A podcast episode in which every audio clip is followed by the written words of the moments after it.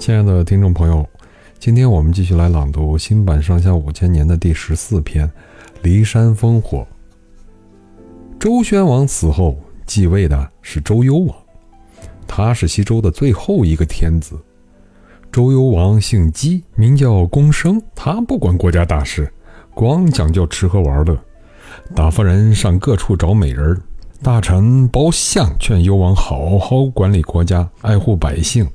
不要把老百姓家的姑娘弄到宫里来。周幽王听了直冒火，把包相下了监狱。包相的家人被迫买了一个顶好看的乡下姑娘，取名叫包四，调教她唱歌跳舞。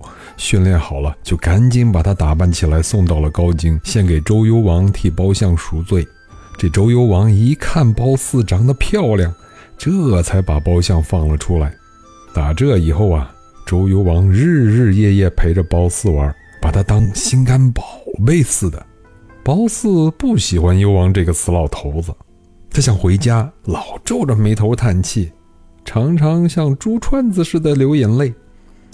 幽王想尽办法让他笑，可他怎么也不笑。幽王没了法子，就出了一个赏格：谁能叫娘娘笑一下，我就赏他一千斤金子。赏格一出去。就有个不三不四的人叫国师傅的，跑来对周幽王献媚说：“我有办法叫娘娘笑。咱们为了防备西戎入侵，在骊山一带不是造了许多烽火台吗？您瞧，每隔几里地就有一座。万一西戎打进来，守关的士兵就把烽火烧起来，邻近的诸侯瞧见了就发兵来救了。”我想，请您老人家跟娘娘上骊山去玩。到了晚上，让咱们守关的士兵把烽火点着了，烧得它满天通红，让那些个诸侯见了呀，上个大当，多好玩！娘娘见了咱们这么恶作剧，她能不笑吗？这周幽王一听，连连点头说：“嗯，这倒是好主意，那就这么试试看吧。”诸侯郑伯友是周幽王的叔叔，他怕幽王放烽火闹出乱子来，就拜见幽王，劝他别这么乱来。周幽王哪里肯听啊？他气得吹胡子瞪眼睛大骂，说：“我在宫里闷得慌，难得跟娘娘出去放放烽火台的烟火解解闷儿，也用得着你管吗？混账东西！”到了晚上。幽王让果师傅叫守关的士兵快快把烽火点起来。烽火台上的烽火越烧越旺了，远远近近全是火柱子。邻近的诸侯看见了烽火，以为西戎打进来了，赶紧带兵来打敌人。没想到他们到了那儿，连一个敌人都看不见，光看见那样鼓乐齐鸣、歌舞升平的景象。大伙儿不知道这是怎么回事儿。周幽王叫人去对他们说：“啊，各位辛苦了，没有敌人，是我跟娘娘放烽火玩玩，你们回去吧。”诸侯们个个气得肚子都快炸破了。